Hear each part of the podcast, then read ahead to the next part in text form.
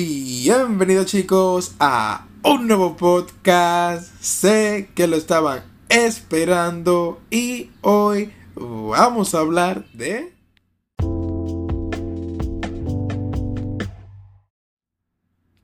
Así es, Yahari Ore no Seishun Love con Wamachigateiru. Joder, maldito nombre. Bueno, este es un anime un poco extraño, la verdad.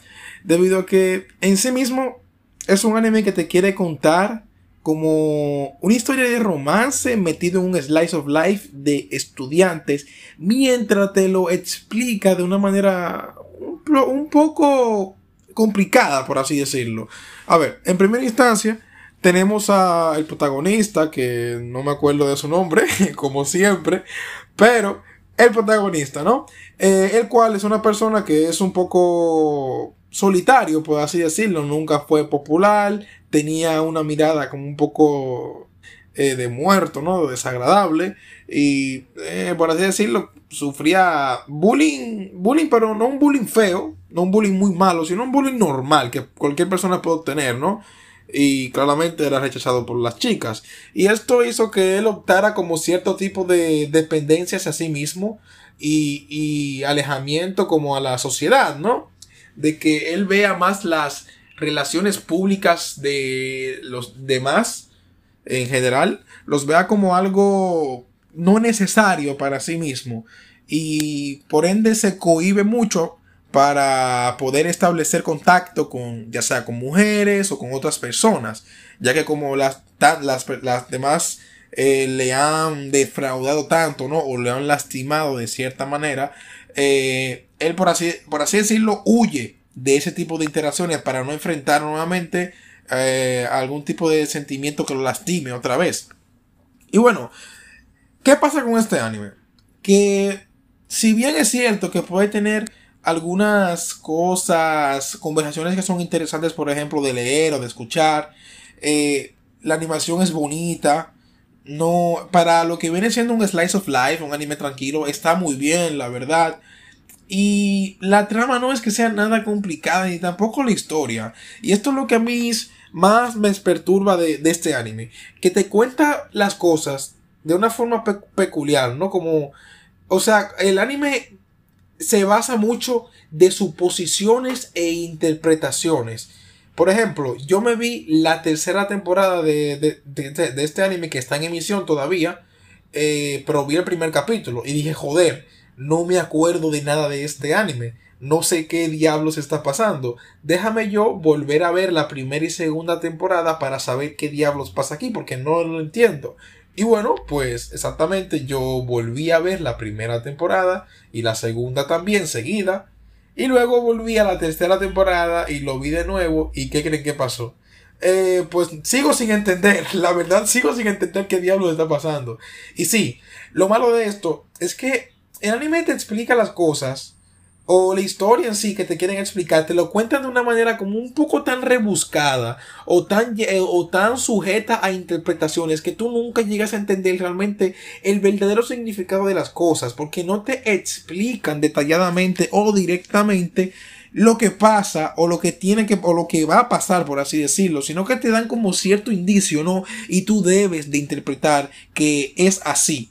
Tan, y considero que esto es una cagada completamente porque al fin y al cabo por más que tu obra sea buena o guste si me implementas esto de esta forma la gente no va a entender qué es lo que tú quieres tratar de contar o qué mensaje tú quieres dejar. Es tanto así que inclusive en las páginas que es Anime FLB, por ejemplo, donde yo veo este anime, en los comentarios puedes encontrar muchísimas personas que tratan de explicarle a los demás qué es lo que pasa o qué es lo que ellos interpretan que pasa. Y esto es un problema porque cuando ya ves que hay personas que explican a los demás este tipo de cosas, ya, ya te puedes dar cuenta de que algo no está bien aquí porque ya tú debes de poder entender una historia con verla. Tú no debes de tener a nadie que te explique qué es lo que está pasando. Claro, hay ciertas cosas que yo puedo comprender que son complejas para uno mismo y yo entiendo que tiene como su, su gusto, ¿no? Que hay algún tipo de mensaje complicado o oculto en alguna de las cosas de la historia de, de un anime. Pero joder, todo el anime eh, está lleno de interpretaciones y suposiciones que tú debes de interpretar. Y por ende, en cada capítulo puede que ni siquiera entiendas qué es lo que pasó. Y lo que más me molesta de esto es que a pesar de que te lo plantean o te lo informan de una manera misteriosa, ¿no? De una manera profunda, por así decirlo, es súper simple lo que te quieren contar, es simplísimo. Entonces yo me quedo como que, ¿por qué le dan tanto misterio? ¿O por qué hacen tan difícil de entender esto? Cuando lo que en verdad te está pasando o lo que tú quieres dejar dicho es tan sencillo.